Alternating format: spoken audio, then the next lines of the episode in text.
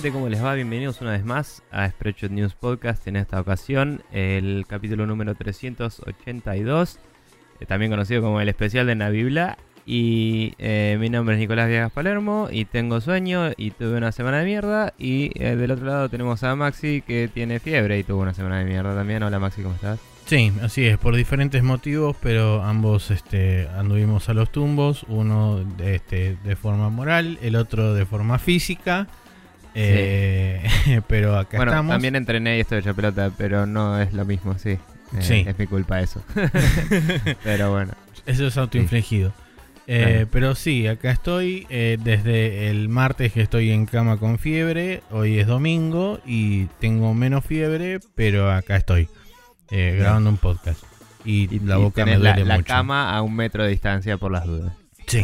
Sí. Así que si Eh. en algún momento me empiezo a retorcer y me tiro en la cama y hablo los gritos desde allá, eh, sepan entender. Está bien. Eh, por ahí te haga peor a la garganta. Mejor arrastrar el micrófono con vos. Ah, hacer no ruido es en el mala. camino. No es mala, y- sí.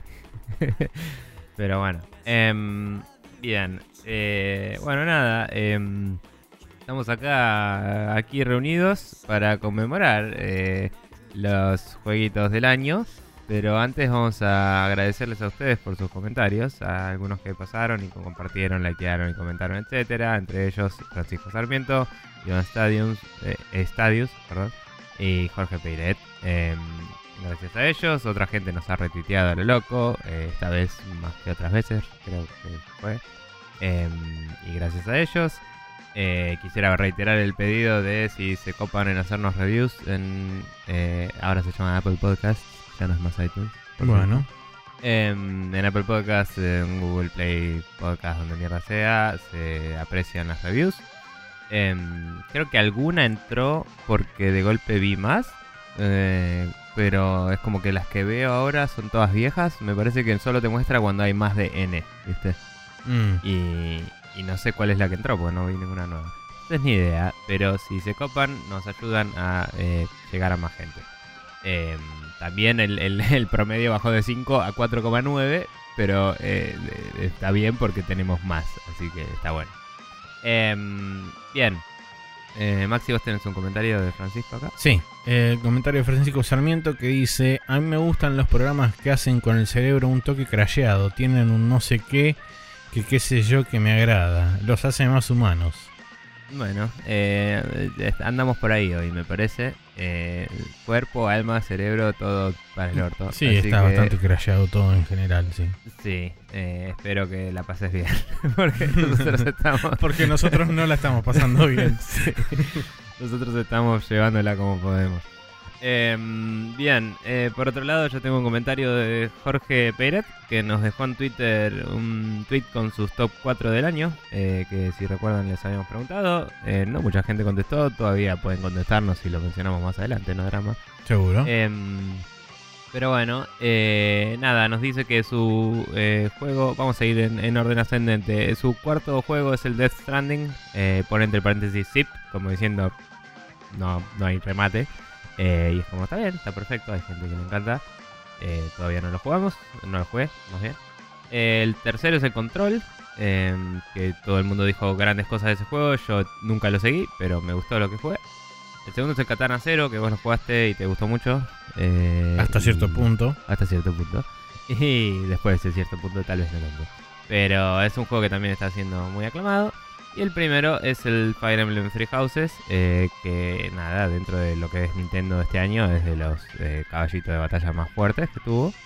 Eh, y, y a mí me gustó mucho particularmente, así que nada, un, un top 4 interesante, eh, variado eh, a nivel géneros y eh, Sí, también. como es y, y, eh, production value, digamos, ¿no? Desde, te- desde te pago Sí, de todos los los varios de estratos del gaming. Sí, así que nada, lo banco, eh, Jorge, un, buen sampling del año en, el, los videojuegos que tiraste ahí. Así que nada. eh, habiendo agradecido a todas ustedes bellas personas, vamos a pasar al Now Loading donde hablaremos de los juegos que jugamos esta semana.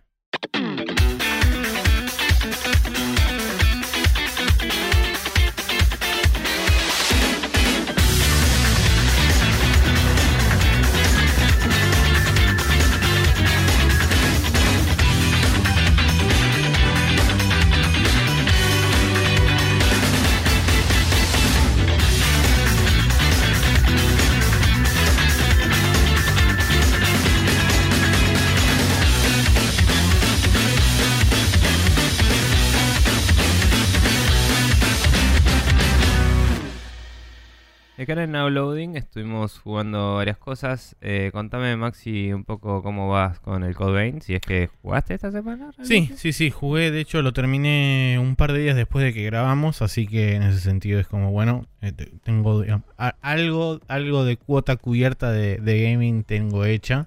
Este, por, por obvias razones no pude jugar demasiado esta semana, pero terminé finalmente el Code Vein. Eh, según el contador de horas interno del juego, tardé algo así como 36. Así que... Bueno, principalmente se mantiene la misma temática y tonalidad que vengo expresando desde que lo arranqué el juego. No, no varió mucho en ese sentido el tema de los famosos encuentros baratos que tiene con el tema del, game del level design y demás. Eh, de ponerte los bichos como trampa y qué sé yo. Tiene un par de cosas este, en los niveles finales que se vuelve... Ahí sí entiendo que se vuelve medio como un copy-paste de inclusive escenarios anteriores y entiendo como ahí sí se vuelve repetitivo. Porque hay, hay un determinado momento donde vos tenés un flashback a, eh, a lo que sería el principio de todo este conflicto y después vos haces básicamente ese mismo mapa, pero en orden inverso. O sea, arrancas desde el final y vas hasta el principio donde, donde vos saliste. Y se torna repetitivo realmente. Eh, sobre todo porque ese es como casi el final. Entonces te estás cerrando el final con algo repetido que ya jugaste. Que encima es entreverado al pedo porque eh, es como que la narrativa del juego te apremia a que está a punto de explotar el mal más maligno de todos los males y es como hay que ir rápido para allá, pero digamos que es un homenaje en vida al Alan Wake, digamos, básicamente. sí, un poco. Spoiler alert para el Alan Wake que termina haciendo literalmente eso y te hace cargar nafta cada 5 segundos eh, o alguna pelotudez así para poder avanzar volviendo hacia atrás todo hasta el principio del juego. Sí, sí, en ese sentido, bueno, no es tan drástico este, pero digamos que eh, podrían haber resuelto de, digamos, el layout del mapa es como si te dijera tres naves principales o sea, tres sectores principales que están unidos por varios pasillos. El tema está en que cuando vos lo recorres, digamos, desde el punto A hasta el punto B, por decir algo, desde, digamos, el, flashback, em, tiene una sección aparte que es opcional. Cuando vos lo recorres del punto B hasta el punto A, en la parte final, lo que sucede es que todos esos túneles que tenía antes son como el camino obligado porque todo lo demás tiene como cosas caídas encima y están los caminos bloqueados y qué sé yo y es como, o sea, no tenés otra forma que ir más que hacer el camino que ellos están obligando a seguir. Entonces se siente más forzado por un lado y se siente largo al pedo porque es como, de nuevo, eh, estoy queriendo llegar al final para prevenir lo que me estás diciendo que prevenga y me estás poniendo, entre comillas, trabas en el medio. Pero bueno. Mm. Y después, capítulo aparte para lo que es la batalla final, que la batalla final es el enemigo más mentira de todo el mundo. Eh, porque son, eh, a ver, si son dos etapas que encima, algo que no expliqué, es que casi todos los jefes tienen un, un este, como un cambio de estatus intermedio. O sea, cuando le bajas el 50% de la vida, entran como una especie de overdrive. Claro. Eh, lo que hace que aumente eh, el ataque y normalmente la velocidad y la agilidad de los enemigos. Por ende, la pelea se vuelve bastante más complicada. Bueno, en este caso sucede lo mismo, solamente que el agregado es que ya venía súper falopeado del principio. Y cuando tira este power up a la mitad de la pelea es como todavía peor. Eh, y no, no conformes con eso, después de eso está la segunda fase. Que si bien la segunda fase eh, no pasó sin pena ni gloria, debo admitir, porque por suerte esta vez aplicaron bien la lógica de, de los Souls, que es un bicho grande que se mueve lento, entonces es como bueno. Me puedo escabullir relativamente fácil entre los pies y qué sé yo, y dentro de todo zafo bastante de los ataques, excepto cuando hacen los clásicos de, bueno, ahora voy a saltar para arriba 42 metros y voy a caer y voy a hacer una, un, un Air of Effect Attack que va a cubrir toda la arena, entonces si vos no tenés el timing súper manchado del dodge o lo que sea, la vas a comer y eso te baja un cuarto de vida. Em, pero bueno, eh, más allá de eso, la verdad que es, es disfrutable el juego. Yo, más allá de todos los palos que le tiré y de todas las la, veces que protesté y qué sé yo, eh, más allá de todo eso, la historia eh, es como que, sí, garpa. Eh, los enemigos son interesantes, el diseño de las armas también. y el veredicto es, es un videojuego. Claro, sí. E, es llevadero y para la gente que, que le gustan este tipo de juegos, que le gusta la saga Souls, que le gustan el, Demons, el Dark Souls o el, Bloodborne, eh, lo vas a ver disfrutar. Sí, va a tener que reajustar algunas cosas porque, bueno, eh, no es exactamente calcado de ahí, pero toma muchísimas de esas cosas. Bueno, eh, yo por mi parte seguí con un par de los juegos que estaba jugando. Em, seguí un poco más el Halo. Eh, el Halo Reach. Eh, básicamente una set piece bastante interesante de esas que decís, bueno, si estuviera hecha en este año quizás tendría unos efectos re locos, así es como, eh, entiendo lo que hiciste y está buenísimo, pero pierde un poco el shock value. Em, particularmente después de ver los visuales del Destiny, ¿no? Hoy en día es como que cuando haces cosas espaciales gigantes re locas en naves místicas y rayos láser re locos, eh, es como, sí, bueno, ya vi cosas mejores del mismo developer, literalmente. Entonces, se perdió un poco el, el, punch, pero me pareció copado igual la movida, lo que tenés que hacer, el plan, digamos, de cómo derrotar una nave re loca gigante. Em, y, nada, me pareció bastante original dentro de todo. Eh, again, eh, para esa época, o sea, hoy me parece que ya se ha visto. Em, y nada, es como que em, me pareció, lo que sí me pareció loco es que eh, yo no conozco qué referencias hay eh, al Reach en los otros juegos. El otro día justo Seba me, comentó sobre el podcast y me dijo que se mencionaba y eso. Pero digo, no, no, no sé cuál era el incidente del Reach, entre comillas, que empezó la guerra, ¿no?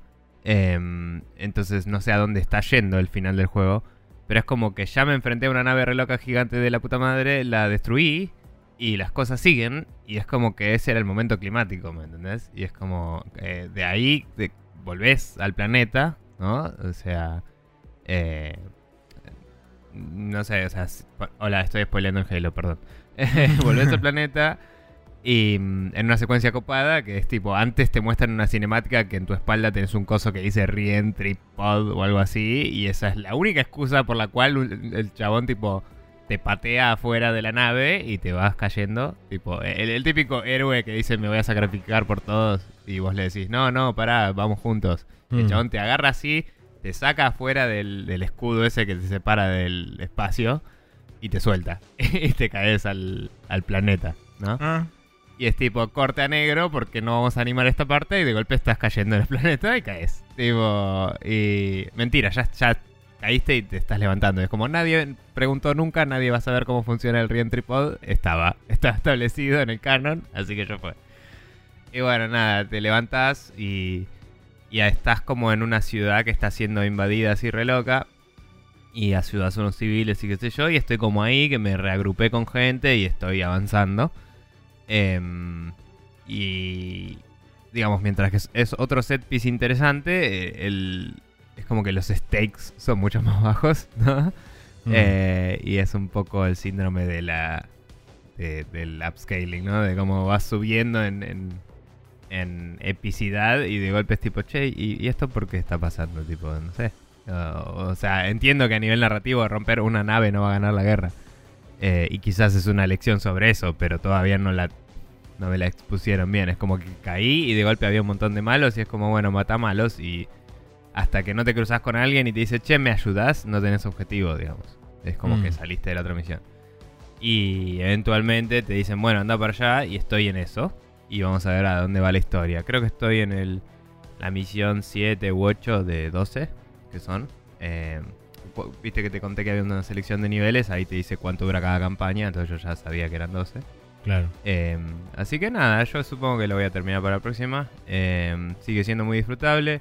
Una aclaración que bien me hizo Seba es que, mm, que el Halo, el, el anniversary del 1 está hecho con el motor del Reach, así que va a ser bastante seamless esa transición. Eh, y probablemente eh, si me pasa eso que mencionaba que me iba a pasar de sufrir un poco el, el pasar al siguiente Halo, me pase cuando pase al 2. El 2 sé que le hicieron laburo para que funcione en 4K y eso, pero es el mismo motor del 2 hasta donde Sí, tengo igual entendido. creo que el 2 tenía como un Anniversary Collection o algo por el estilo hecho, Mm. pero no sé hasta qué punto ni sé en qué momento se hizo. Que yo sepa, el 2, no sé. Lo que se le hizo al 2 fue hacer que banque 4K y capaz que algún improvement más para este collection. Porque el multiplayer del 2 era muy alabado y cuando lo anunciaron para este collection era vas a poder jugar al 2 online, digamos. Entonces la gente estaba como loca. Eh, que eso también, vos cuando jugás al Halo Online podés elegir el skin de cualquier eh, eh, Master Chief o personaje o, o armadura de cualquiera de todos los Halos y, y podés jugar en cualquier mapa multiplayer y no sé si te cambia o no los motores de alguna forma, pero es como muy completo todo eso, ¿no? Todavía no exploré el multiplayer. Cuestión que, mm, nada, digo, cap- capaz que el 2 haya tenido un tratamiento similar y no lo sabemos, como bien decís, pero, pero pinta que ese puede ser el paso un poco difícil de pasar porque el Reach y el 1 Anniversary son el mismo motor, que es básicamente el mismo motor más o menos que el 3 y el ODST, y después viene el 4, así que whatever. Em, así que nada, voy a ver si lo termino esta semana. Eh, fue interesante eso, como dije, y después fue como, bueno, supongo que voy para allá. y, y estoy siguiendo con eso. Em, un par de upgrades interesantes y también un par de cosas que son como claramente eh, lo que eventualmente devino en el Destiny, ¿no? Porque hay como enemigos que caen con martillos así y cosas así más melee, viste, más como eh, que vienen y se te plantan y cuando los matás puedes tipo tirar tu arma y agarrar el martillo y revolear martillazos, que es algo bastante Destiny de su parte. Pero si no estás jugando co-op no vale tanto la pena porque te volvés una esponja y te cagan a tiros. Tipo, no... O sea, no... Mm, Si no tenés a alguien que te haga cover fire, no es ideal. Claro. Em, pero bueno. Eh, y también los upgrades de armadura distintos que hay tienen algunas habilidades parecidas a las del titán del, del Destiny, que puedes poner un escudo en el piso o puedes volverte invulnerable por unos segundos mientras tu escudo se regenera y cosas por el estilo. Em, bueno, nada, eso todo sobre el Reach hasta ahora. Em, y por otro lado, seguí el Final Fantasy XI. Esta vez fui para el lado 12. que tenía que ir. Eh, 12, perdón, sí. Esta vez fui para el lado que tenía que ir, eh, que era para el oeste. Eh, básicamente me adentré en el desierto y, oh casualidad, hay de básicamente Tusken Raiders, pero no. Y Hmm. eh, hice unas chains bastante largas de enemigos. em, medio a propósito y con eso me llené de pociones y boludeces ya. Así que estoy bastante bien. Y no hice ninguna hunt en esta ocasión. Y estuve siguiendo bastante y tengo una side quest ahí que uno de esos Sun Raiders eh, pidió ayuda para matar a un bicho. Eh, ese bicho lo maté, pero no sé dónde está el Sun Raider para devolver la quest. Así que no sé qué onda con eso. Y mm, después de eso, eh, creo que estoy ya cerca de salir del desierto, porque hice varias pantallas. Y, mm, y es como que estoy yendo hacia... Eso, perdón, lo dejé justo cuando estoy llegando a la tumba, que es como el momento en el que de Star Wars pasamos a... Eh, coso, a, a la última cruzada, ¿no? Pero bueno. Eh, y como que llegué justo ahí a la tumba donde hay un cristal re loco que ni me acuerdo por qué era relevante la historia, porque me acuerdo que lo mencionaron muy así nomás y de golpe era el objetivo de la vida. Pero bueno. Eh, cabe destacar que a pesar de que decía que es un juego de esos que si no lo jugás seguido es muy difícil saber dónde carajo estás, me di cuenta de que cuando abrís el mapa te dice abajo lo que estás haciendo, lo cual es bueno. Eh, tipo, no sé, we're in search for. No me acuerdo ni cómo está fraseado, ¿no? Pero decía como estás en búsqueda de la tumba de Pepito. Y es como, bueno, listo. eh, y eso está bueno. Eh, o sea, decía, anda para el oeste. ¿entendés? Aunque el mapa no me marcaba el objetivo porque no sabíamos dónde estaba a nivel historia. Sabía que era para el oeste y yo tenía salidas para todos los puntos cardinales y es como, bueno, la del oeste, bien, chao. Y está bueno eso. Así que nada, eh, seguí jugando con los Gambits un poco y estoy recontra, re puleándome de parada a todos los enemigos, así que yupi. Em, está re bueno. Sí, va Así bastante que- escalonado en ese sentido el tema de, de la dificultad, inclusive porque eh, una vez que vos empezás a toquetear los gambits y qué sé yo, hay como una meseta que es tipo, me voy a coger a todo el mundo de parado un rato, de repente aparece un nuevo escalón y es como, bueno, eh, de repente caramba, tengo que empezar a, organizar los gambits, cambiarlos y qué sé yo, cambiar Bueno. las condiciones algunos y todo eso. Pero está bueno porque la meseta te deja experimentar un poco a veces Seguro, seguro. y, y después ya tenés... Si, si experimentaste ya tenés suficiente información para después decir, bueno, si hago esto otra, esta, esta otra estrategia capaz que me ayuda. Eh, lo, lo que hay que hacer es no colgarse con comprar todos los targets de los gambits. Indudable. Y, eh, y animarse a experimentar un poco, obviamente. Em, y bueno, nada, no hace un rato que no usaba los eh, cristales para teletransportarme porque eventualmente, como conté, creo que también, eh, me di cuenta de que cada vez que te teletransportas te gasta una piedrita de esas de, que tenés en la parte de bazar, digamos. Em, en la parte de Shank para vender. Eh, entonces esas piedras tenía poquitas, eh, pero como estuve grandeando un montón, ya tengo un montón. Así que quizás la próxima vaya a la ciudad, compre un montón de targets y vuelva o algo así, porque hace rato que no tengo dónde. Em, sobre todo porque ahora me estoy metiendo básicamente en un dungeon. Así que Sí. si tengo un cristal ahí, lo voy a hacer y vuelvo.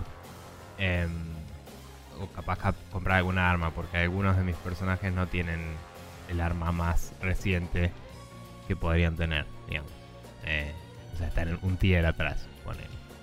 Em, pero igual los, los tres principales con los que estoy jugando eh, están bien equipados, que son siguen siendo Van, Ash y, y estoy alternando entre Fran y Valtier según me pinta.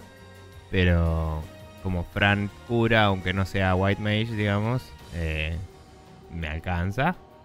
Em, también probé poner a, Penelo, que co- como es White Mage, le pongo directamente que me, de, me bufee cuando me debufean.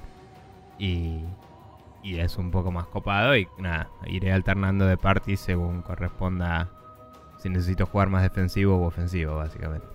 Así Claro. que nada, eso. Así que, good times. Eh, pero bueno, esos son los juegos que jugamos esta semana. Em, me compré una bocha de cosas eh, eh, en las ofertas, que supongo que podemos hablar de eso en la siguiente sección. Así que me lo guardo para eso. Pero no jugué nada todavía. Así que... Sí, no, yo este, también hablamos después, pero sí, eh, así termina el now loading, que yo terminé el Code Vein, Nico jugó más Final Fantasy XII y más Halo Reach. Bien.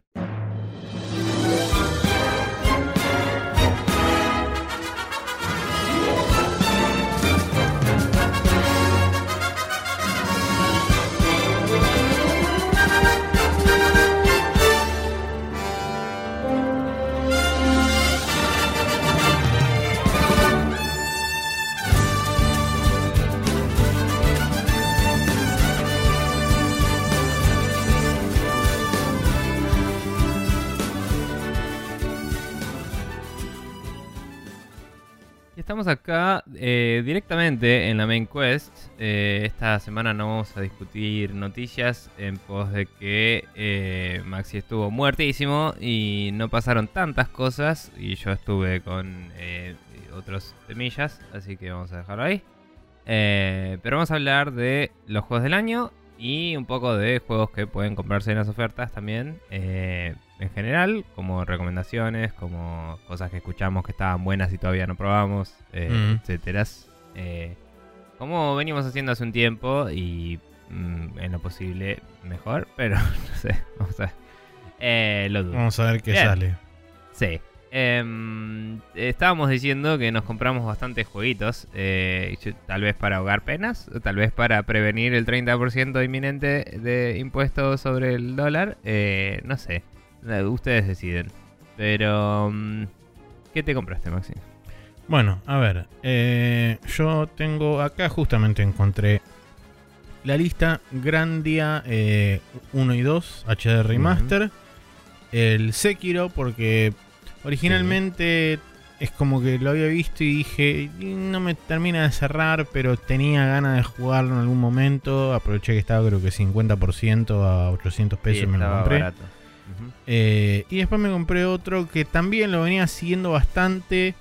Eh, de hecho, los venía siguiendo desde que no me acuerdo si tuvo un Kickstarter, un GoFundMe, un Indiegogo o algo por el estilo.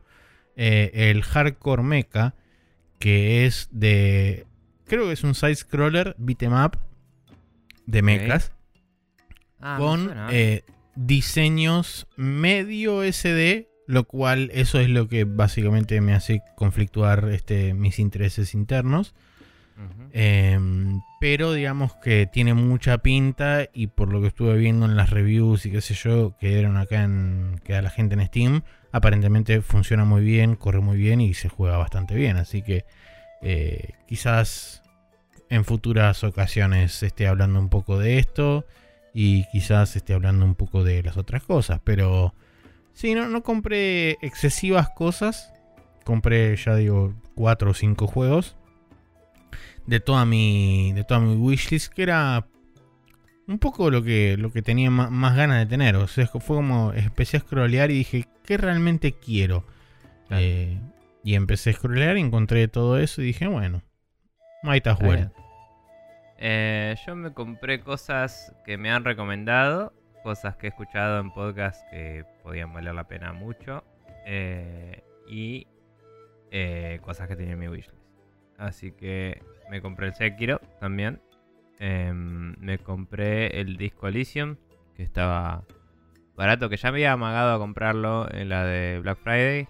Y dije, bueno, lo compro cuando lo quiera jugar. Y después cuando se anunció que íbamos a tener un nuevo impuesto Yuppie, dije, bueno, lo compro ahora y lo querré jugar cuando lo quiera jugar. Em, después de eso, creo que en Steam compré alguno más que en este momento no tengo presente.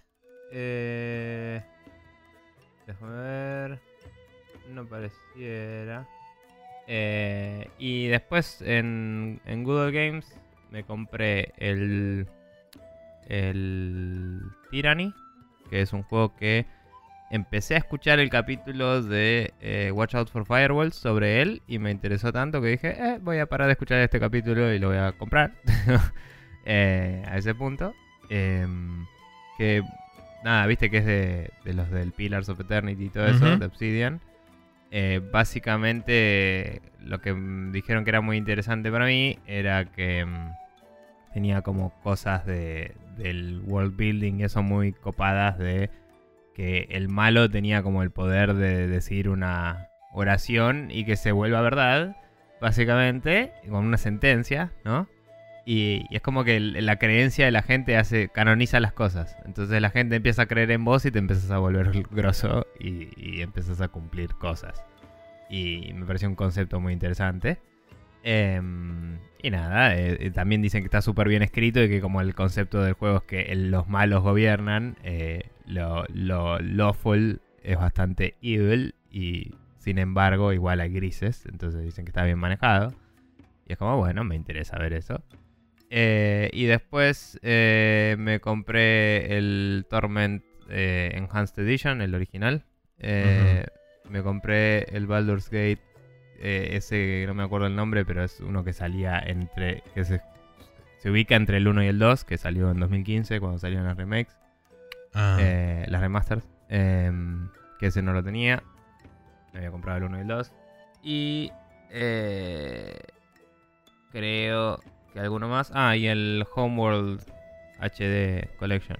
Eh, que bien. también escuché muy buenas cosas.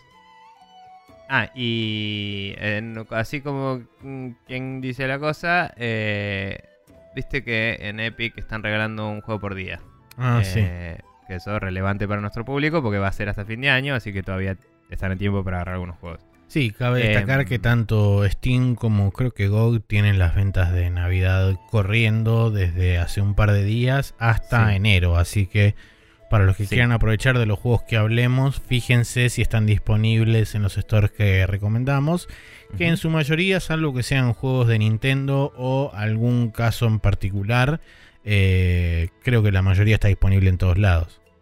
Sí, sí, bastante. Eh, y, y nótese que nuestro entusiasmo increíble en nuestras voces no es indicativo del entusiasmo real que es más probablemente. Eh, porque Sí. nada, estamos cansados y la vida es medio una mierda.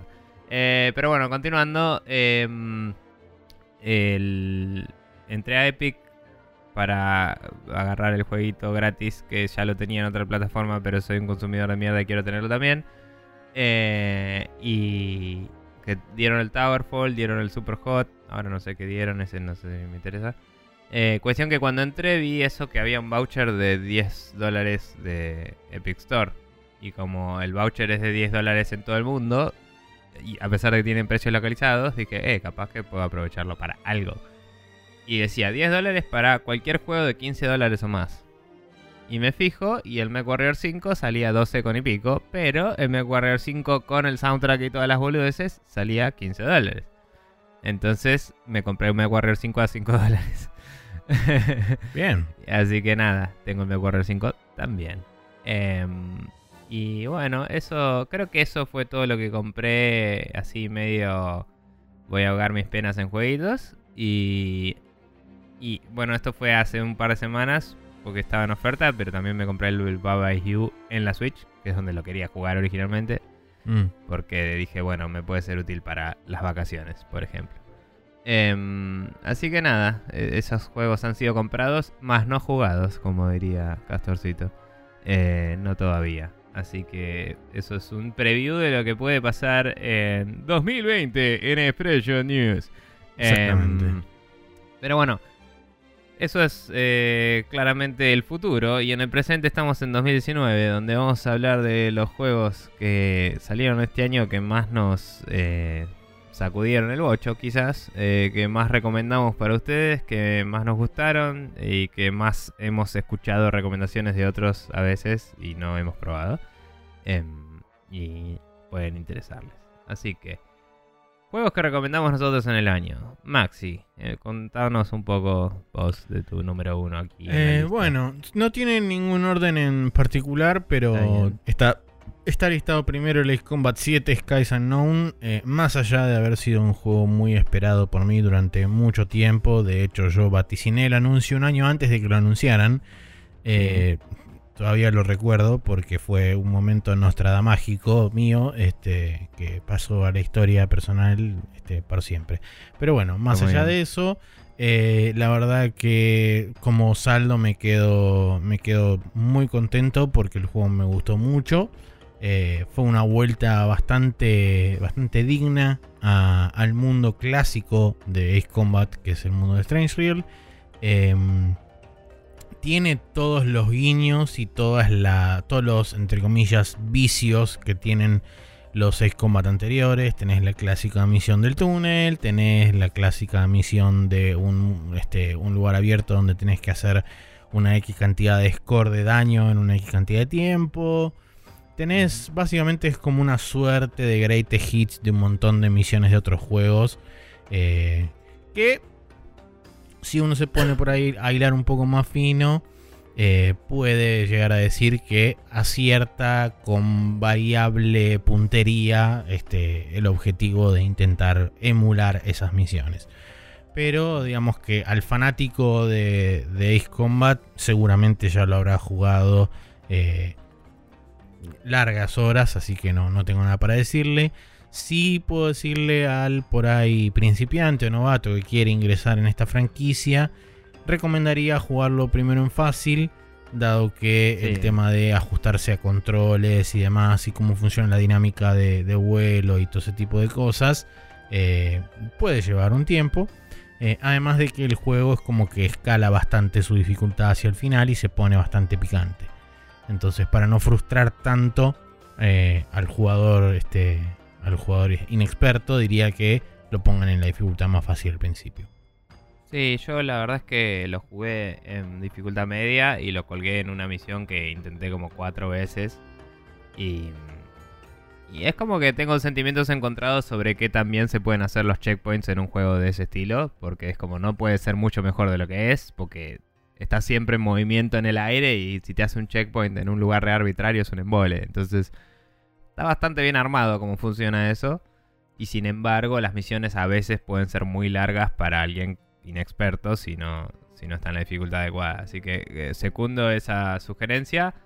A pesar de eso, lo disfruté mucho lo que lo jugué en Medium y algún día lo quiero retomar. Eh, y lo banco también. Sí, es un lindo, lindo juego, bien Japón. Y la historia es medio eh, confusa al principio, por lo menos. Sí. Se va, se va ubicando muy de a poco, digamos. quién es quién, dónde está cada uno. Y, sí, y, ahí dónde por estás ahí Es donde, y ahí, como, para, yo estoy de este lado, de este lado, no entiendo Y ahí por ahí es un poco donde sufre también el juego, eh, principalmente porque según después me fui enterando con, el pasar del tiempo, eh, lo tuvieron que recortar bastante por falta de presupuesto, básicamente. Eh, entonces es como que perdió bastante desarrollo narrativo en el, en el interín porque al tener que necesariamente sacarle misiones no puedes explicar muchas cosas y demás. Mm. Eh, y por eso quizás cerca del final es como que se siente un poco apresurado narrativamente y se siente como que hay muchos huecos que quedan sin llenar del todo. Eh, pero digamos que por suerte lograron que tenga un final relativamente satisfactorio. Bien. Eh, bueno, yo mm, para sorpresa de nadie, eh, voy a recomendar el port de Switch del Final Fantasy XII. Eh, que nada, la verdad es que es un re buen port. Tiene más, más opciones que las otras versiones. Corre súper bien y es un juego que está muy bueno para jugar portátil de por sí o en la tele o donde quieran. Eh, es una forma súper competente de jugar ese juego y si se lo debían como yo, eh, me parece que eh, la única forma de superarlo quizás es jugarlo en PC, pero te da menos opciones de dónde jugarlo, digamos. Em, y, nada, me parece que, que garpa a pleno. no hay mucho más que decir que lo que estuve diciendo en estos días y voy a seguir diciendo hasta que lo termine. Y tal vez cuando lo termine digo, no, era un juego de mierda y ahí verán. Pero mm. mientras tanto, súper recomendable para ustedes eh, si lo ven en alguna oferta. De hecho, estuvo en oferta en digital a creo que 20 y pico hace poco. Así que nada, con suerte quizás lo agarran eh, en alguna de esas. Em, bien, eh, pasando al siguiente mío, porque tengo más, nada más. Por eso vamos a ir así yendo y viniendo. Eh, el Apex Legends hace rato que no lo toco, pero supo hacerse su lugar en el multiplayer de shooting eh, del mundo, digamos. Eh, la verdad que es un juego gratis, que es divertidísimo y se puede jugar eh, súper bien solo o con amigos y las mecánicas están muy pulidas y tiene un pacing muy interesante. Hasta vos has dicho que te entretenía verlo jugar, que eso ya es increíble para... me parece que es un, un punto muy... Sí, es, es bastante... Eh, es, como un, halago bastante alto de mi parte el hecho de que viendo un FPS no me aburra al instante. Sí, eh, y bueno, nada, y a la vez también, eh, con suerte, quizás nos traiga un Titanfall 3, así que bien por eso. pero nada, es un juego que para mí vale mucho la pena y es gratis y no, no necesitas gastar una mierda para pasarla realmente bien. Em, también recomiendo el Wargroove, que es un juego que he jugado al principio de este año. Eh, ya, ya asumía que era del año pasado. Todo esto fue repasado durante la semana. Es como la puta madre, que año más largo de mierda este. Em, Creo que salió en febrero el Wargroove. Sí. Eh, y bueno, nada, lo jugué bastante en su momento. Lo colgué, tengo que seguirlo para variar, como el resto de mi vida, básicamente. Pero en mi defensa lo colgué por el Yakuza, así que aguante. Eh, y nada, es un re lindo juego de estrategia, de tactics eh, a la Advance Wars. Tan hermoso y, y, con tantas features como editores de niveles y eso que la gente literalmente hizo todos los niveles de las Advance Wars para el Wargroup. Eh, sacaron un DLC de historia gratis con una campaña más hace poco. Eh, le dan mucho soporte. Eh, las primeras quejas que hubo fueron arregladas todas en el primer parche que sacaron. Y la verdad es que es un re lindo juego indie que lo pueden jugar en PC, en Switch, en cualquier consola. Y creo que tenía cross save, por lo menos entre PC y Switch. no me acuerdo si las otras también. Creo recordar que entre PC y Switch sí. Así que nada, eso para mí vale mucho la pena. Yo lo tengo en la Switch, me parece que es re lindo juego para la Switch porque basándose en un... O sea, estar, estando tan inspirado en una franquicia de Nintendo, digamos, eh, se adapta súper bien a... Eh, particularmente una franquicia que la pegó en portátil, ¿no? Como el Advance Wars. Eh, se adapta súper bien a ese modo de juego, entonces me parece muy recomendable ahí. Eh, contame un poco más vos, Bueno, el segundo, el segundo recomendado mío es eh, otro retorno también este, a, las, a los clásicos, si se quiere. Eh, es el Devil May Cry 5. Es un juego que disfruté mucho. Digamos que dos tercios del juego lo disfruté mucho porque hay un tercio que no me terminó de cerrar nunca jamás, que es el tercio del nuevo personaje. Em, pero digamos que más allá, más allá de, todas las quejas que pueda tener con respecto al personaje nuevo, qué sé yo, es que admiro por lo menos el, coraje que tuvieron de decir, ok, vamos a plantear un sistema de... Eh, un sistema de pelea diferente al, que veníamos ofreciendo este, desde antes con, con, los clásicos como son Dante y Son Nero. Creo que no dije el juego, Devil May Cry 5. Pero sí. Puede ser que no eh, por eso, por las dudas lo digo de vuelta. Devil May Cry 5 estoy hablando.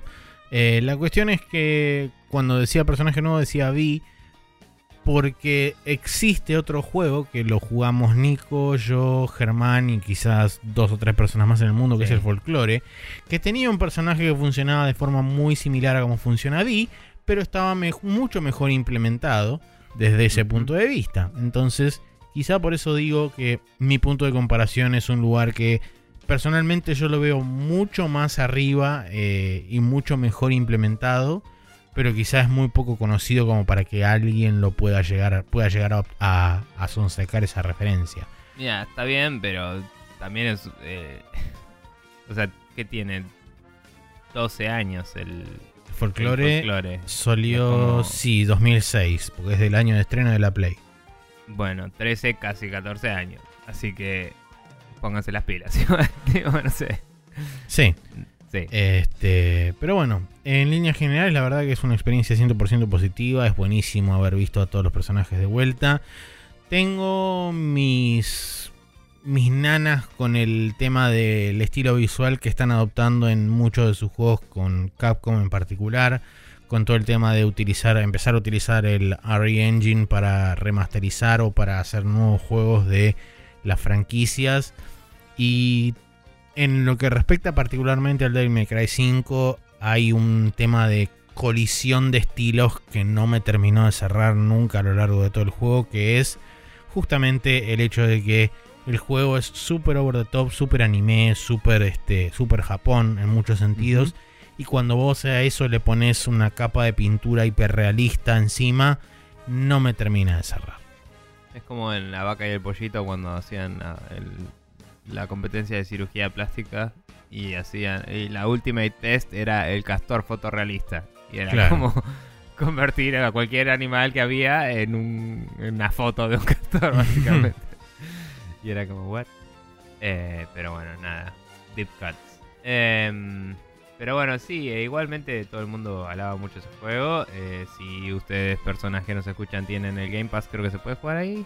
Ahora no me acuerdo. Eh, sí, sí, está en el Game lo pueden probar ahí. Eh, y nada, eso.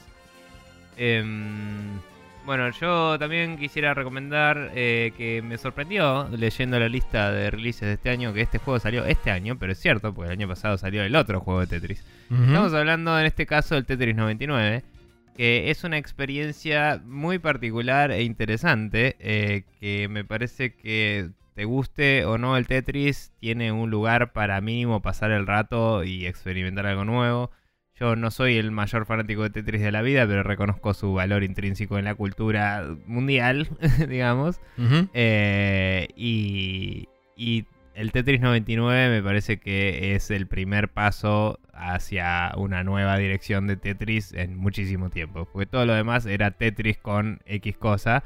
Y este es un Tetris eh, multiplayer de verdad. Que inclusive no sé qué dijo sobre este, Pagit Now, pero sí sé que hubo declaraciones de él, eh, del creador de Tetris, que dijo específicamente que los hasta el momento en el que declaró esto, creo que fue en 2007, 2008, eh, no había ningún Tetris multiplayer que le hubiera satisfacido, eh, satisfecho sus expectativas de cómo sería, pero él no sabía cómo resolverlo. Y no te digo que esto sea la posta, pero digo, es una implementación muy interesante de cómo jugar en el multiplayer en Tetris. Eh, y es divertido, es frenético, tiene la musiquita super merquera que todos queremos. Y, y te, hace sentirte un toque Tetris efectico. Eh, así que nada, lo, banco bastante. Eh, pero bueno, hay que tener Nintendo Switch Online para poder jugarlo. o creo que te puedes comprar el cartuchito, que no sé por qué lo harías, eh, que te viene con unos meses de Switch Online y además te viene con la expansión que te deja jugarlo contra bots, básicamente. Eh, sí. Eh, pero nada, el juego está buenísimo para jugar multiplayer y lo rebanco. Bien, Super Mario Maker 2 también es un juego que pasó un poco sin pena ni gloria, quizás opacado por su predecesor y por las dos o tres cosas del antecesor que no hizo. Entonces la gente lo tomó como el Mario Maker inferior y quedó ahí. Pero sigue siendo un recontra buen juego.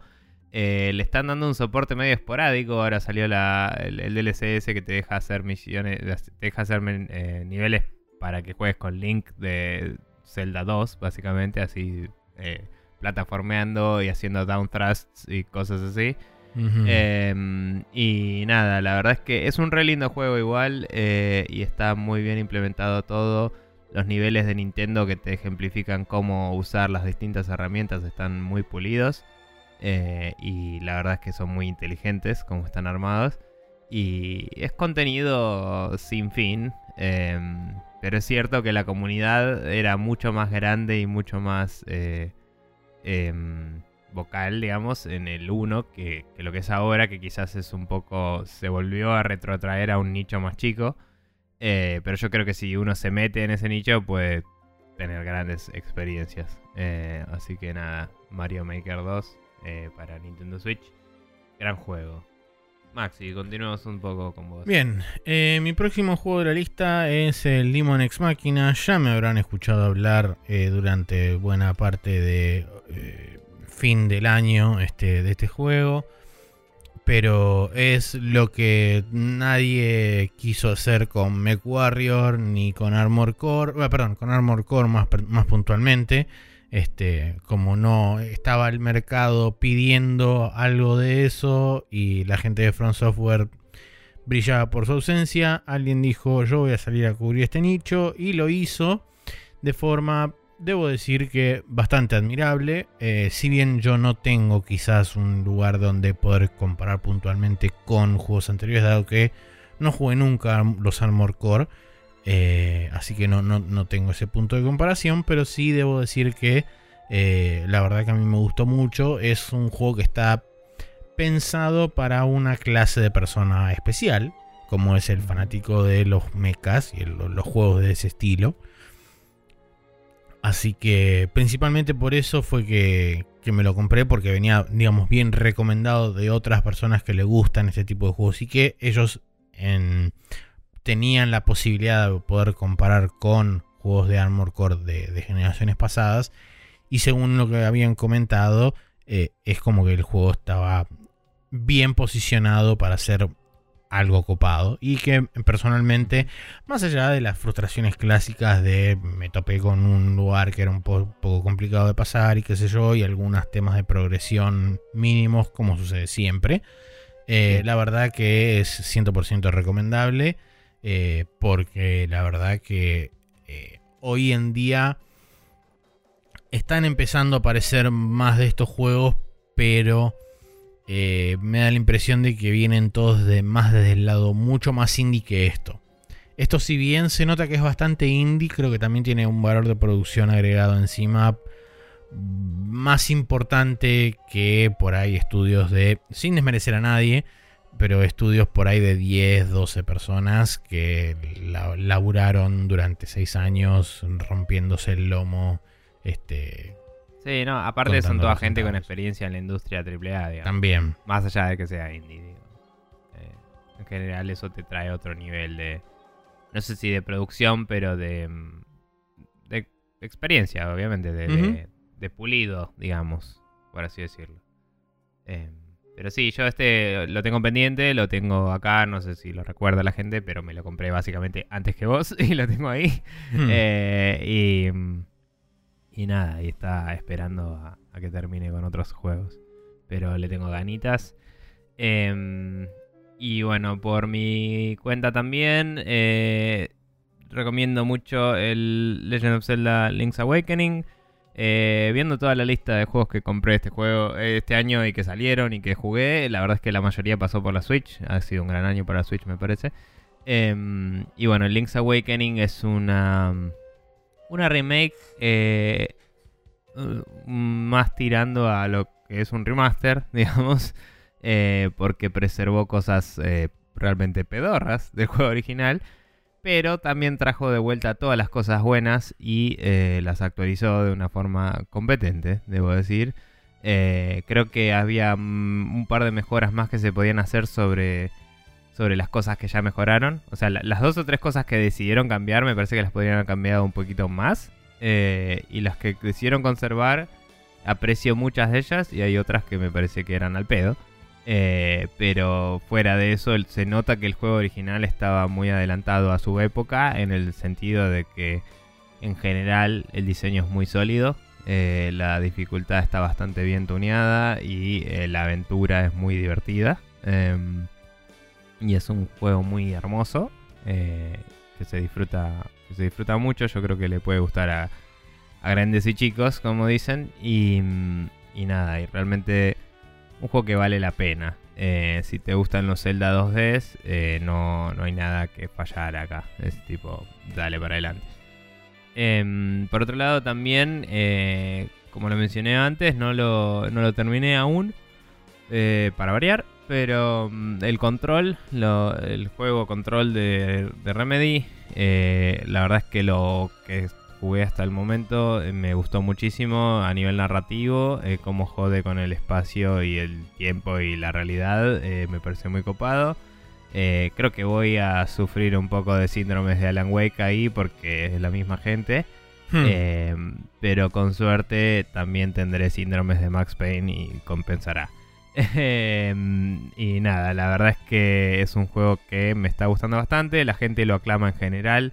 No sabía si ponerlo en mi lista o en la lista de recomendados por otros, que ahora en breve vamos a leer también. Sí. Pero, pero decidí ponerlo en mi lista solo basado en el hecho de, bueno, un rato lo jugué y, hmm. estoy de acuerdo con lo que escuché hasta ahora, entonces lo puse acá. Así que tengan en cuenta ese, ese caveat, ¿no? O sea, capaz que más adelante me, me frustre un poco, pero la realidad es que está siendo muy alabado y particularmente eh, el otro día, eh, hace un tiempo, eh, me vi con Guillo Leos y me dijo, me dijo que el control era un gran contender para él para, para juego del año. Y dije, ah, alto high praise, ¿no? De parte de alguien que, cuya opinión aprecio. Así que nada, considerable. Bien. Ibas a decir algo, perdón. iba a decir algo, sí. ya fue, no importa. Bueno. No debería ser tan importante.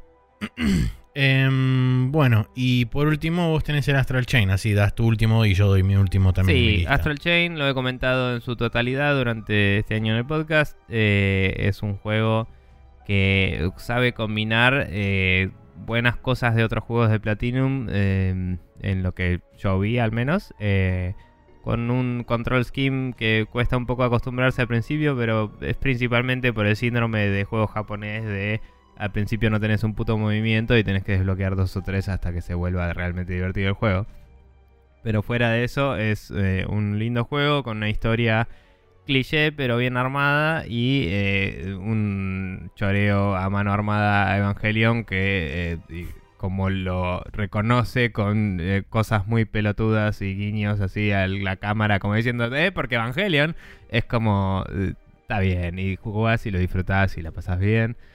Y, y, unos diseños de personajes re falopa y unas boss fights bastante copadas que creo que no hablé tanto de las mecánicas de las boss fights, pero realmente son variadas, em, sobre todo hacia el final cuando se va toda la mierda. Y, mm, y nada, es como que se vuelve un poco eh, un, juego con una estética única y con una eh, forma de, de, realizar la acción, ¿no? Eh, que medio que se destaca en sí misma a pesar de ser un conjunto de derivaciones de otras cosas. Así que nada, me pareció que, valía la pena. Em, y recuerden, eh, elijan al personaje hombre si quieren escuchar la voz de una mujer, porque tu personaje no habla. Así que eso. Em, y bueno, eh, ah, me acordé de lo que iba a decir antes. Eh, una de las cosas que le alabaron mucho al control en muchos lugares es el world building que tiene. Sí, y digamos, todo, todo lo que es la, la narrativa y el lore interno del juego dicen que está muy bien construido. Que cabe destacar que es lo que mejor hace Remedy, en mi opinión. Eh, sí. Porque ninguno de sus juegos se super recontra destacaba en gameplay, excepto quizás el Max Payne, que en su época fue revolucionario por el slow motion, no porque realmente fuera el gameplay más pulido de la Tierra, ¿no? Em, pero sí, el world building siempre fue el fuerte de Remedy y acá lo tienen eh, totalmente al palo. Así es. Y mi último juego es el Luigi's Mansion 3. Eh, donde también, a pesar de haber tenido algunos este, desacuerdos, eh, quizás filosóficos con el juego, en líneas generales creo que es una experiencia positiva y creo que principalmente es una experiencia muy disfrutable en cooperativo, así que para aquellas personas que quieran jugar con un segundo player sentado a su lado, eh, ténganlo en cuenta totalmente a este juego, a Luigi's Mansion 3, porque creo que sacando por supuesto el inicio del juego donde tiene que presentar primero las mecánicas para Luigi y después introducir a Luigi que es con el cual eventualmente se va a poder hacer el co-op. Eh, una vez que pasas esa introducción el juego es 100% jugable eh, en cooperativo desde cualquier punto hasta cualquier punto. Em, y la verdad que es muy divertido, es un juego que, por lo menos a mí me hizo, me hizo pensar en más de un momento, lo cual me sorprendió, siendo que eh, no pensaba realmente que fuera un juego así de, digamos, de, tener que ponerme a pensar demasiado. Em, y la verdad que es una experiencia bastante, bastante gratificante y bastante divertida. Sí. Sí, es medio como eh, lighthearted hasta cierto punto, ¿no? Y, como... Nada, es el típico juego de, Nintendo, ¿no? De tipo, bueno, me salgo un poco de tanta oscuridad y cosas así para irme a algo un poco más eh, llevadero y, aventuresco. Eh, pero bueno, sí, eh, estoy bastante de acuerdo, no lo seguí todavía porque justamente como decís, decidí jugarlo con, con Mati, jugarlo de a dos para variar, ¿no? Para no, no juego tantos juegos de a dos y me gusta aprovechar cuando hay alguna oportunidad de hacer co-op. Así que lo seguiré lentamente, pero, pero sí. Eh, es un buen juego tanto para jugar de uno como para de dos. Eh, y, nada, eso. Eh, bueno, esas son las recomendaciones nuestras de este año. Tenemos recomendaciones de otras gentes anotadas aquí. que nos pareció destacable porque gente que escuchamos en podcast, amigos nuestros que nos comentan.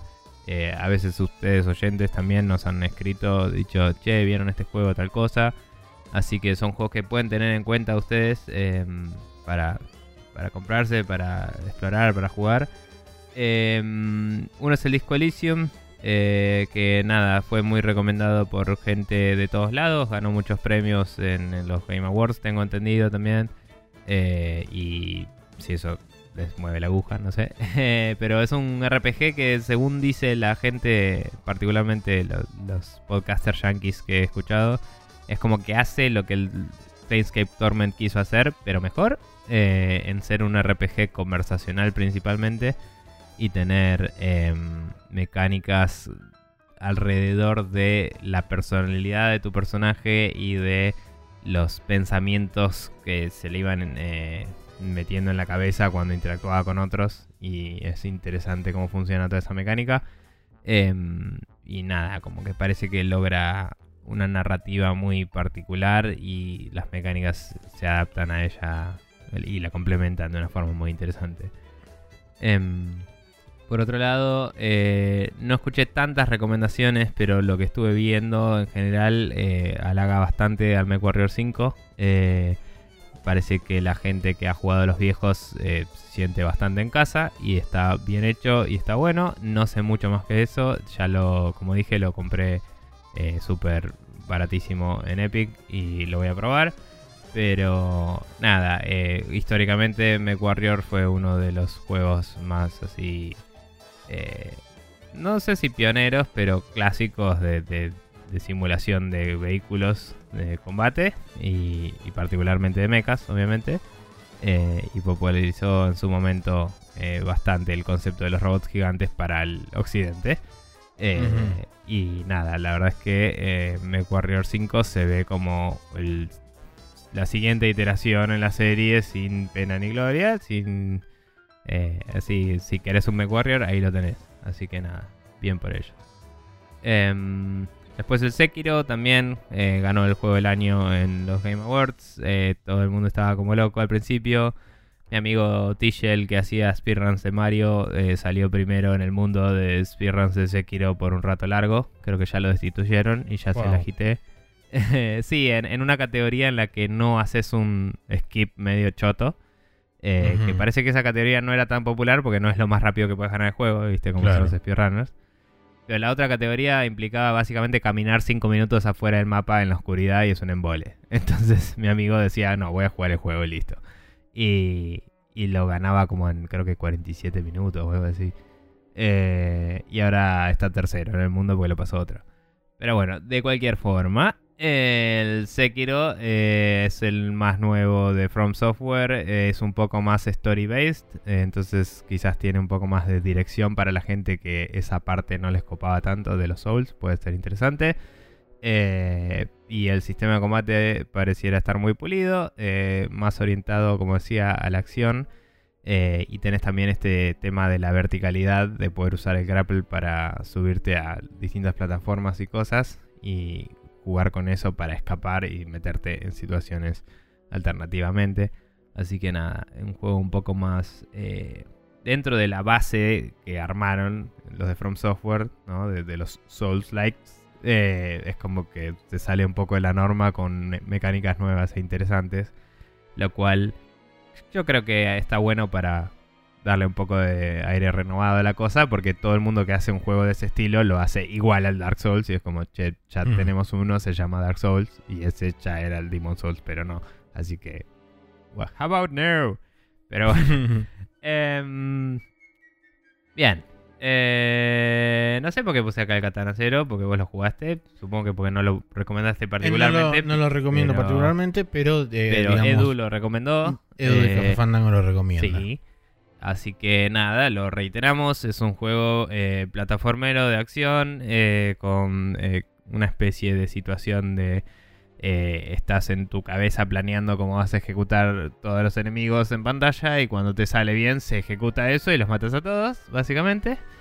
por lo menos a nivel conceptual. En el gameplay estás haciéndolo y listo. Em, y es como que sos un asesino que va y, hace cosas eh, y tiene su historia, pero es interesante eh, la mecánica de combate, el stealth, eh, la estética y la, y la música. Sí, desde em, la narrativa también hace cosas relativamente interesantes también que pueden, pueden llegar a atrapar a alguien que busca buscar ah, un, paquete bastante completo, digamos. Un juego corto quizás dentro de todo, pero, pero bien armado en todos sus aspectos. Eh, que puede o no volverse frustrante, obviamente. Pero mínimo investiguenlo y vean si les interesa, porque, porque es, eh, fue bastante alabado por mucha gente. Eh, después Gus de Café Fandango nos recomendó el Slade Spire. Spire. Slade Spire es un juego dungeon crawler donde básicamente tus habilidades se dan con un mazo de cartas. Eh, no conozco bien las mecánicas del deck building y eso, pero este juego estuvo un año y pico, me parece, en Early Access hasta que salió eventualmente en este año. Eh, y la gente lo alabó por donde lo mires. Eh, la verdad es que fue muy, muy viciado por una comunidad que se fue agrandando con el tiempo. Y muchos podcasters y, reviewers lo alabaron bastante. Parece que está muy bien balanceado y que se vuelve muy interesante el realizar distintos tipos de, de builds de personajes y todo. Así que nada, puede ser interesante para la gente que le copan los juegos run-based eh, y, pinta copado. Em, por otro lado, Marcio Rosa y una parva de otras personas han halagado a muerte el Untitled Goose Game, eh, un juego que me había llamado la atención desde que vi el primer trailer hace bocha, em, que es ir y joder siendo un ganso. Y no hay mucho más que eso para describir, si no lo vieron alguna vez, búsquense un trailer y si eso no les parece mínimo divertido, eh, ni lo miren, pero, pero creo que es algo que para pasar el rato podría estar bueno. Eh, está en el Game Pass, lo tengo que probar todavía. Eh, y nada, parece que vale bastante la pena. y por último, un juego que ya. otro de estos juegos que decís, este año salió, no, fue tipo hace tres años ya a esta altura. no puedo creer. Creo que salió también en febrero. el, Resident Evil Remake del 2, ¿no? Eh, un juego que también la rompió en la internet, todo el mundo estaba jugándolo, streameándolo, estaban todos como locos y parece que volvió para quedarse Resident Evil eh, gracias a esta entrega después del éxito del 7 es como que esta le cementó el lugar de vuelta de che, el, el survival horror eh, vuelve a sus orígenes y vuelve con ganas. Así que nada, la gente estaba como loca. Eh, se ve muy bien, el motor está muy zarpado, los personajes están todos remodelados nuevos, eh, para la desgracia de Maxi, pero para... en general, eh, bastante... O sea, están bien hechos, mínimos, te gusta el estético o no. Y, y nada, la verdad que parece que los cambios que le hicieron al juego fueron todos para mejor, así que la gente está como loca esperando el remake del 3 que ya está anunciado. Eh, así que eso, el, 2 está ahí. Up for grabs. Em, y bueno, eh, ahora nos queda la discusión de nuestro juego del año, pero necesito recargar mi botella de agua porque me voy a morir. Así que dame, vamos a hacer un intermission acá, eh, brevemente. Y enseguida regresamos.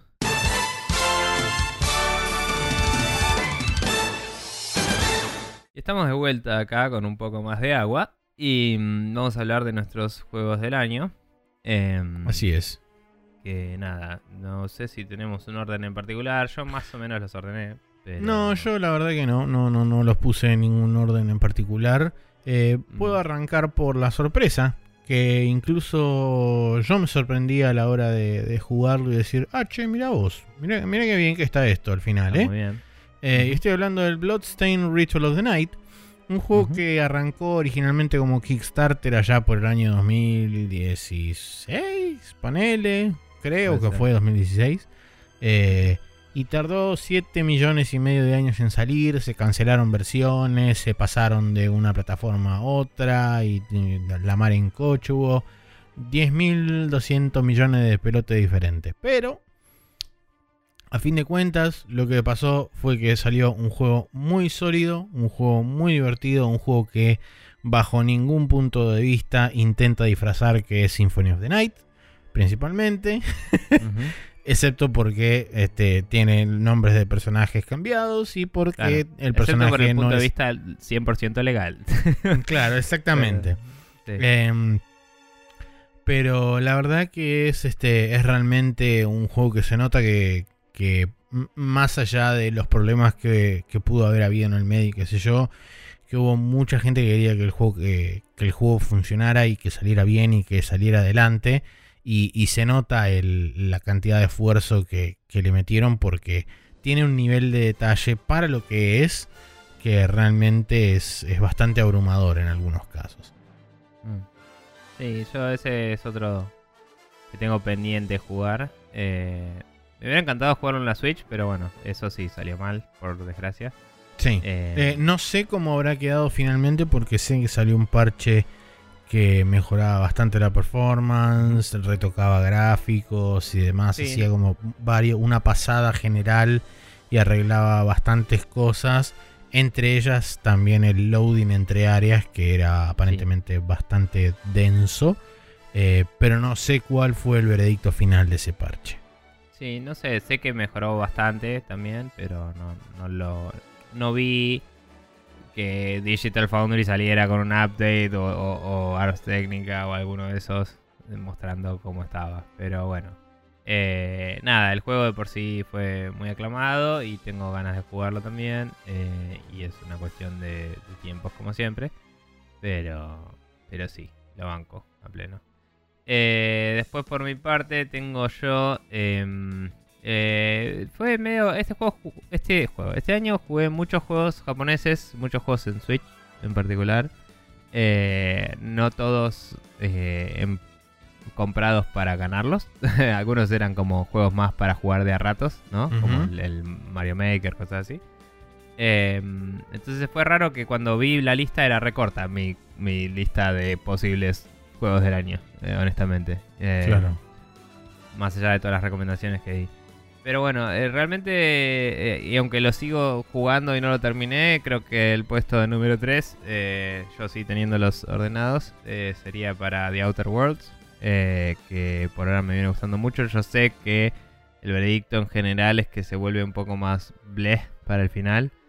Eh, pero me parece que está muy zarpado lo bien escrito que está y que es muy eh, entretenido e interesante el mundo que te plantea y que la cantidad de quests por cada lugar al que vas es adecuada, o sea, nunca te sentís que estás demasiado tiempo en un lugar, ¿viste? No es, es como que maneja bien el pacing también. Entonces lo banco bastante. Eh, y cabe destacar que quizás estoy disfrutando más del Final Fantasy XII, pero me parecía que es un juego de hace como 20 años y que este merecía más eh, tener su, su eh, reconocimiento. Su Bueno, no 20 años, lo que sea, pero... em, y qué sé yo, y, y también la promesa de la Halo Collection también suena más interesante, pero bueno, misma respuesta. Em, así que nada, eh, The Outer Worlds me parece que de los juegos de este año es de lo mejorcito que hay. Bien. Bueno, mi otro juego del año que no tiene orden tampoco en particular es, para sorpresa de nadie, Monster Hunter World Iceborne, porque la expansión de Monster Hunter World realmente trajo eh, bocha de cosas, trajo un montón de monstruos nuevos, de hecho trajo casi la misma cantidad de monstruos que había en el juego original. Eh, es un es una demostración de Capcom de que realmente eh, Monster Hunter se transformó casi diría en una franquicia de bandera para ellos porque le están dando soporte muy minucioso y le están dando mucha bola a la comunidad con el lanzamiento de Iceborne y le están prestando mucha atención a las quejas y los reclamos que hay desde la comunidad para intentar hacer el camino lo más este, allanado posible y que haya la menor cantidad de roces. Pero bueno, independientemente de eso, la verdad que eh, yo me encontré con una sorpresa enorme con Monster Hunter World del año pasado. Y este Iceborne lo único que hizo fue seguir demostrándome que Monster Hunter, por lo menos esta versión en particular de Monster Hunter, eh, realmente me hizo clic de algún lado en mi cabeza y, y logró capturarme 100% y la verdad que la pasé fenomenal por las ciento y pico, 200 horas más que le metí, más de la, además de las que ya le había metido a la versión base de Word. Sí, sí la verdad es que la gente lo, lo dio una gran bienvenida a esta expansión. Y, y Monster Hunter, habiendo sido el juego más exitoso de Capcom, básicamente, ¿no? Había Sí, sido el esa la World sí, es el juego más vendido, el, el- el- el juego más vendido de la historia de Capcom. Eh, nada, es como que se nota que no, no le están. Eh, they're pulling all the stops. Ponele. No, no me sale una frase en español. Pero le están eh, dando todo lo que necesita para hacer el, el juego que merece ser. digamos. Em, Pero bueno, eh, como decía, eh, mis juegos sí están en orden, pero es medio como que los primeros dos son bastante intercambiables porque la pasé igual de bien con los dos, probablemente. Eh, pero bueno, en el puesto número 2 tengo a Yakuza Kiwami 2 eh, para PC. Eh, que nada, un pequeño, una pequeña triquiñuela porque salió antes en PlayStation, pero en PC salió este año. Y yo lo jugué este año y está buenísimo y es increíble y es todo lo que está bien en el mundo y aguante todo forever y no esperaba eh, el final a la eh, Metal Gear Solid 4 hasta cierto punto. o, o, Metal Gear 1 también puede ser, Metal Gear Solid 1. Eh, de, tipo, básicamente, dos, Supongo que serpientes, ponele, porque son dragones, peleándose arriba de algo y con una mujer afuera como... Y el torso desnudo y etcétera. Sí, y es como básicamente... ¡Brother! Eh, y nada, es como muy curioso eso. Em, pero nada, eh, grandes momentos, eh, ridiculeces impresionantes como el castillo de Osaka. Hmm. y, y, es como, no, no, lo puedo, no puedo creer lo que estoy viendo. Y fue como, sí, señor, sí. Y, y nada, eh, es, es, un juegazo que mm, eh, no, no tenía un prejuicio muy grande de que nada le iba a ganar a Yakuza 0 y este le ganó. Y es como, wow, onda, porque, wow. Eh, después del, del Kiwami 1, que honestamente para mí fue una decepción después de jugar a 0. Eh, el 2 es como bien, nos fuimos a la garcha. Buenísimo. No por eh, nada los que los que ya jugamos a, los otros Yakuza previamente a la, al, digamos, al renacimiento de, de, la franquicia gracias a Yakuza 0, siempre insistimos que el 2 es el mejor. Eh, Bien. Pero bueno, nada. Eh, y mi último juego, justamente también hablando de la gente que hace el Yakuza, es el Yakuza, pero del otro lado, porque estoy hablando del Judgment. Juego que salió también publicado por Sega y por la gente de Ryogotoku Studio. Eh, esta vez encarado desde el punto de vista de un ex abogado caído en desgracia, devenido detective privado, que eh, tiene que realizar toda una investigación que se va desabriendo sobre sí misma y se va transformando en una suerte de mega red gigantesca de corrupción, chicanas y demás cosas que involucran al gobierno, a los yakuza y a un montón de cosas. Eh, y la verdad que es fantástico, es súper entretenido. Es, es yakuza sin, sin ser formar parte de un de un clan de los Yakuza, pero en, todos los demás aspectos es prácticamente un Yakuza. Eh, tiene, tiene todos los elementos que tiene que tener, tiene el, nivel de melodrama absoluto en la narrativa principal que tiene que tener y tiene el nivel de ridiculez extremo que tiene que tener en todas las side missions, cosa que es este, absolutamente fantástico. Eh, lamentablemente para este para tristeza de muchos ávidos consumidores del karaoke, no tiene la posibilidad de cantar en el karaoke el Judgment. Eso eh, me parece un poco imperdonable, pero igual es un juego que quiero jugar. Sí, algún día se lo empecé. Y ojalá que sí. Em, pero bueno, mi puesto número uno, que probablemente sería intercambiable con el eh, Yakuza Kiwami 2, que estaba en el puesto número 2 es para el Fire Emblem eh, Three Houses, que realmente solo hice una playthrough y igual me pareció increíble y eh, tengo ganas de volver a jugarlo eventualmente en las otras historias. Eh, tenés una pelotuda cantidad de personajes con los cuales interactuar y descubrir sus historias y sus relaciones entre sí. El nivel de producción es ridículo, todo tiene voces, todo está bastante bien armado y escrito para que tenga sentido en todo momento, que tengas N cantidad de personajes. Eh, se nota un poquito, o sea, es la típico que hay algún momento, viste, donde tu personaje dice algo y después reacciona a uno y después reacciona a otro y después reacciona a otro y ninguno está contestándole el anterior por si estaba muerto, tío.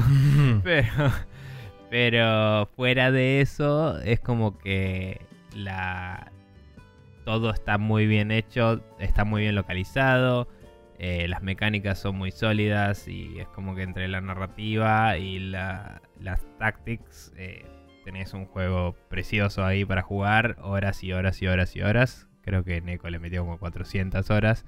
Más allá de que sea un poco enfermo del Fire Emblem, es como que si quieres hacer todo, no te va a tardar mínimo, eh, yo diría unas 200 y pico. Así que nada, para tener en cuenta. Eh, un juegazo, en mi opinión. Em, pero igual, como anoté acá, este año salió en la Switch el Witcher 3, así que gana el Witcher 3 Game of the Year de nuevo para siempre y listo. Em, que ni lo probé, pero lo tengo porque dije voy a darle más plata a CD Projekt y voy a tener una cajita con el Witcher. Y, nada, eso. Y me vino con mapita y boludeces porque son linda gente. Eh, pero nada, ese era el el chiste para cerrar, pero aguante el Witcher 3, cómpreselo todos los años, no importa, siempre. Em, bien. Eh, sí, y bueno, esos fueron, esos fueron los juegos del año. Esos fueron nuestros juegos del año.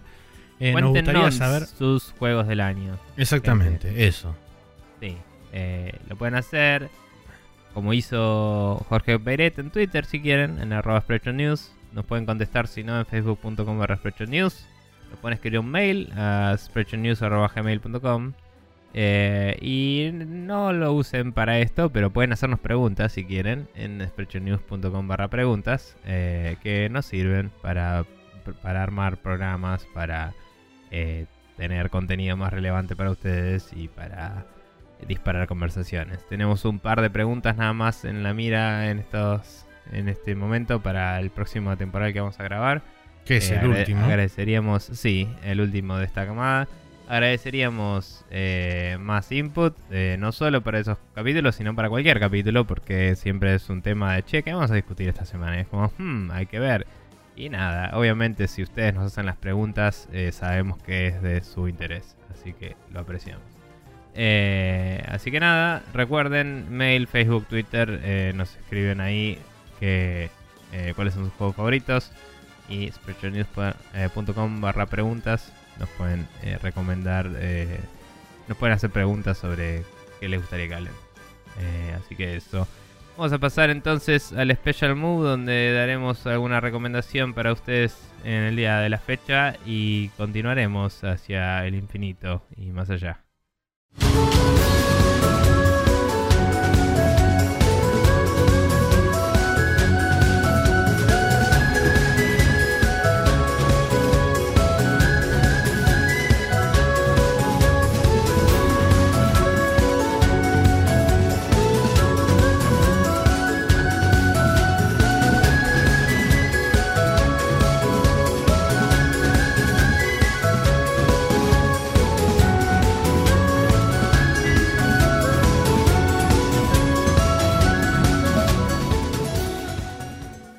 vuelta acá en el Special Move, donde tengo para recomendar para ustedes eh, el podcast de Jim Sterling, también conocido como Podquisition. Em, eh, la verdad es que nos estuvimos, nos, eh, nos, estuvimos pasando muchos videos de Jim Sterling con los chicos de Café Fandango, riéndonos mucho de el Fallout 73, 76. 76 eh, y, de, y de la industria, eh, riéndonos por no llorar, ¿no? Em, pero, pero nada, la verdad es que Jim Sterling, siendo un sádico hijo de puta como es, eh, tira bastante la posta en muchas cosas, te guste o no. y dije, voy a escuchar el podcast a ver qué onda. Y la verdad que está bastante bueno, tiene una dinámica muy copada con sus co-hosts. me puse a escuchar capítulos un poco viejos para chusmear eh, qué tan de noticias era para ver si me escuchaba todo el todo el feed o si me escuchaba los más nuevos, ¿viste? Eh, y se puede medio escuchar todo el feed, pero algunas noticias comenta y dije, bueno, voy a marcar todo como leído y arrancar bien. Eh, pero lo que sí hice fue en eh, la aplicación que tengo, Podcast Addict, vos puedes filtrar. Entonces filtré los que tenían de título Spin-off Doctors, que es un tipo de podcast que hace dentro de ese feed. Y los marqué sin leer a esos, así esos sí me los escucho. Y esos son todos capítulos en los que habla con eh, un co-host, eh, que ahora no me sale el nombre, pero es conocido. em, ¿Cómo mierda se llama? Conrad Zimmerman. Ah, eh, sí. Que estaba en Destructoid también. Eh, y me escucho los capítulos que están los dos eh, haciendo reviews de películas de videojuegos. Porque todas las películas de videojuegos son una mierda. Y Hmm. es como. Son increíbles, Maxi. Son buenísimos. No sé si alguna vez escuchaste algo de esto. No, pero me escuché el de Doom Annihilation. Y es como si esto es lo mejor que escuché en mi vida, tal vez. Y tuve que volver para atrás, marcar todos los demás como no leídos y empezar a escuchar. Hmm. Y, y están buenísimos. Así que te lo recomiendo a vos y se los recomiendo a la gente. Eh, Podquisition es el feed del podcast y particularmente los que se llaman eh, spin-off doctors son los de los de películas y no sé si también cubrirán, no sé, series o algún otro tipo de adaptación. Pero hasta donde yo sé son solo películas de juegos. Así que muy, muy divertido. Em, bien, Muy vos bien. Maxi no tenés nada para recomendar entonces. No, no tengo nada para. Solamente les recomiendo que no se enfermen. Es una cagada. Ah, es buena esa también, ¿eh? la verdad. Y si tienen una empresa, no dejen que los rumores se vayan de, de mambo y hagan cualquier cosa. Recomendación así, de random, no tiene nada que ver con la realidad en la que vivo todos los días. Eh, besitos. Eh, pero bueno, em, nada, vamos a entonces desearles una muy feliz Navidad a la gente y decirles que se suscriban a nuestro contenido. ¿De qué formas, Maxi? Pueden suscribirse en Apple Podcasts o si no en Google Play Podcast o si no en Spotify buscando Sprecho News todo junto y sin acento eh, y dándole al botón correspondiente en cada uno de esos lugares. Si no, también pueden buscarnos en archive.org o por último copiar y pegar sprechonews.com barra podcast que es nuestro feed oficial en cualquier reproductor de eh, podcast de su elección. Y todos los martes a las 0.30 horas van a tener disponible nuestro podcast ahí para escuchar. Bien. Eh, así que nada, como decía, feliz Navidad. Y nos vemos para el capítulo de Año Nuevo, eh, en el cual eh, hablaremos de eh, predicciones del año pasado, que también nos fue, que tan para el orto nos fue.